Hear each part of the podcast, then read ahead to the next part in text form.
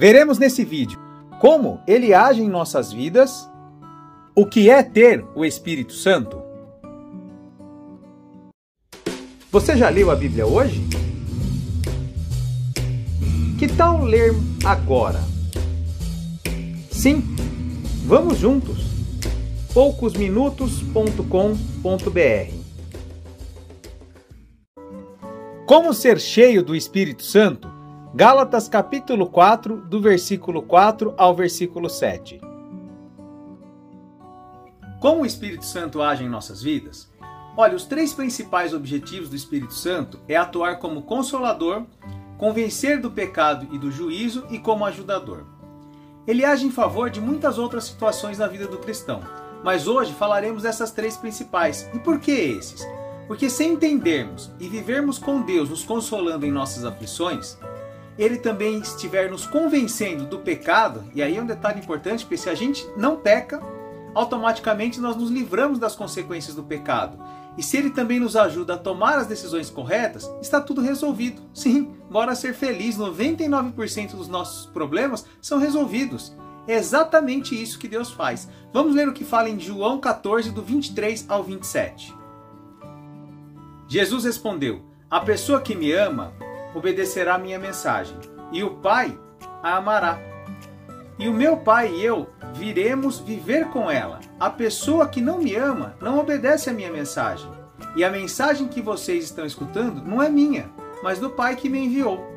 Tenho dito isso enquanto estou com vocês, mas o auxiliador, o Espírito Santo, que o Pai vai enviar em meu nome, ensinará a vocês todas as coisas e fará com que lembre de tudo o que eu disse a vocês. Deixo com vocês a paz. É a minha paz que eu lhes estou dando. É a minha paz que eu lhes dou. Não lhes dou a paz como o mundo a dá. Não fiquem aflitos, nem tenham medo. Olha só que maravilhoso isso. O nosso ajudador, o auxiliador, o Espírito Santo, nos ensina, nos dá direção, nos dá forças, audácia, coragem o Espírito Santo nos ajuda e nos ensina todas as coisas. Isso é maravilhoso. Me lembro de alguns anos atrás eu ter um problema no rosto, sim, aqui na região do nariz, assim.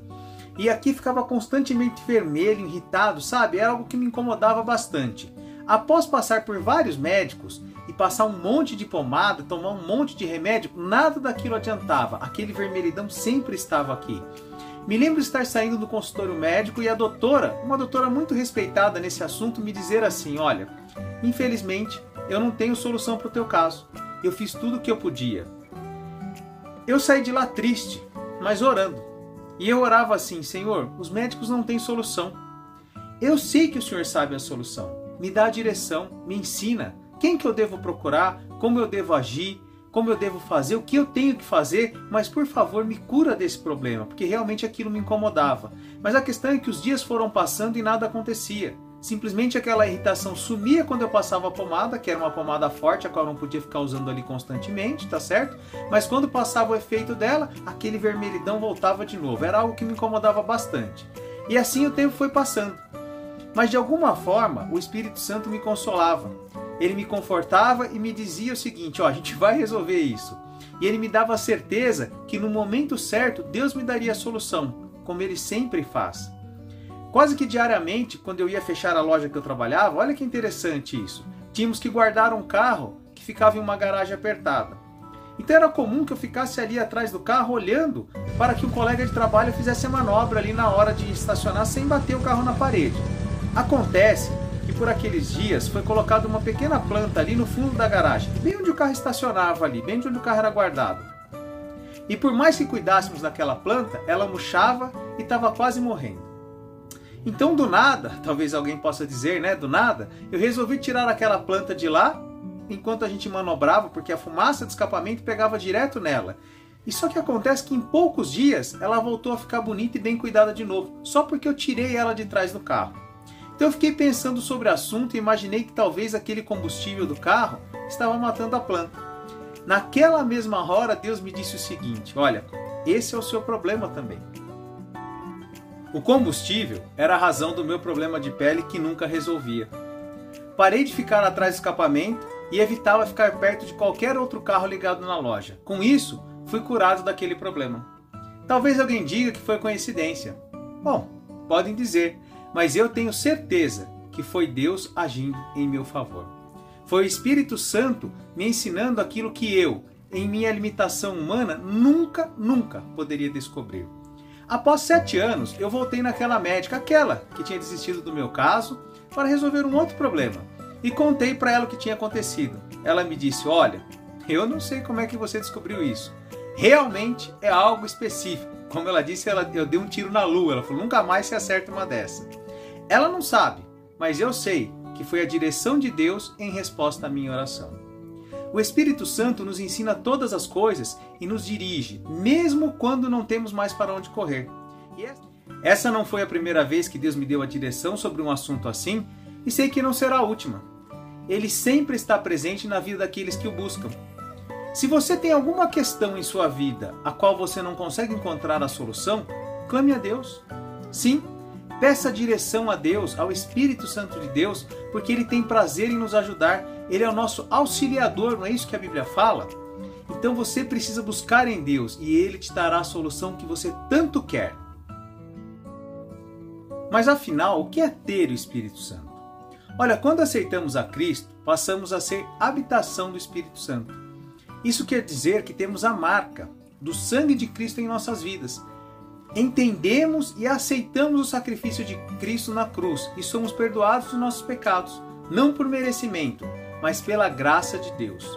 Uma vez que recebemos o Espírito Santo após aceitarmos a Cristo como Senhor e Salvador de nossas vidas, o Espírito Santo passa a nos alertar, sim, a falar conosco sobre o pecado que muitas vezes está diante de nós. Ele nos consola diante das dificuldades que passamos. Aliás, muitas dessas dificuldades são consequências do pecado que lá atrás ele nos alertou e a gente deixou passar, não estivemos nem aí. E ainda nos ajuda em tudo o que precisamos. O que faz toda a diferença entre termos o Espírito Santo e sermos controlados por ele é o simples fato de darmos ouvido às orientações que recebemos dele em nosso dia a dia ou simplesmente acabamos resistindo à voz do Espírito Santo e fazemos apenas aquilo que a gente concorda. Será que não é assim na vida da maioria das pessoas? Por exemplo, muitos vão à igreja, se dizem cristãos, porém, quando tem a oportunidade, que não é oportunidade, de pegar algo que não é seu, não dão ouvidos ao Espírito Santo. Infelizmente, existe no nosso país muito esse jeitinho, sabe? Aquele jeitinho brasileiro, dá uma gorjeta para o policial que quer te levar para você poder ficar livre de uma multa, sabe? Alguém te devolveu um troco errado, aí a pessoa tem coragem de falar: "É benção, meu dinheiro multiplicou". O que, que é isso? Se o nome disso não for propina e roubo, não deve fugir muito disso. E a Bíblia, ela é muito clara quando ela diz fugir do mal e da aparência do mal, ou seja, aquilo que se parece com o mal. Vamos ler 1 Tessalonicenses, do capítulo 5, versículo 16 ao 22? Estejam sempre alegres, orem sempre e sejam agradecidos a Deus em todas as ocasiões. Isso é o que Deus quer de vocês por estarem unidos com Cristo Jesus. Olha que importante isso. Não atrapalhem a ação do Espírito Santo. Não desprezem as profecias. Examinem tudo. Fiquem com o que é bom e evitem todo tipo de mal. Inclusive algumas traduções dizem assim, ó, fuge de toda aparência do mal, fuja de todo mal, qualquer coisa que se pareça com o mal. Como eu posso dar ouvidos ao Espírito Santo quando em uma pregação ele diz que eu serei abençoado? Então, como é algo que eu concordo, eu grito amém, glória a Deus, é isso aí, muito bem. E quando o Espírito Santo me repreende sobre algo errado, eu finjo que não é comigo. Falo, ah, isso aí é pro meu vizinho, foi comigo não. Não, essa repreensão deve ser para minha esposa. É ela que precisa ouvir isso, não sou eu. Talvez meu vizinho, sei lá. Eu sei que comigo não é essa conversa. Por favor, entenda, eu não sou super santo mas sei que se algo está errado, eu não quero que isso faça parte da minha vida ou da vida da minha família. Eu quero que o Espírito Santo de Deus dirija a minha vida e a vida da minha família. Então eu não posso deixar margem para que o diabo toque em mim ou na minha família, porque Satanás não brinca. Se ele tiver uma oportunidade de tirar até a minha salvação, a nossa salvação, ele faz isso. E como é que ele faz isso?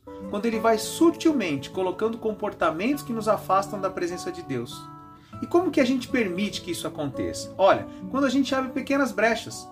dando exemplo, é, por exemplo, quando dizemos assim, ó, ah, todo mundo faz isso, por que, que eu não posso fazer?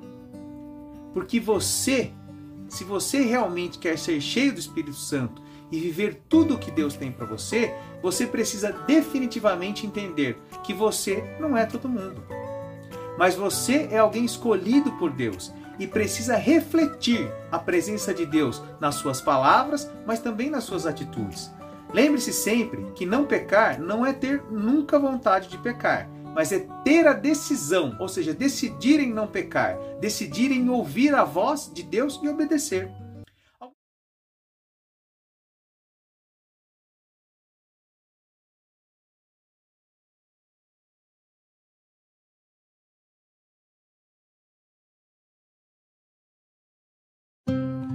Conhece alguém que tem dificuldades em ler a Bíblia? Compartilhe. Talvez podemos ajudar. poucosminutos.com.br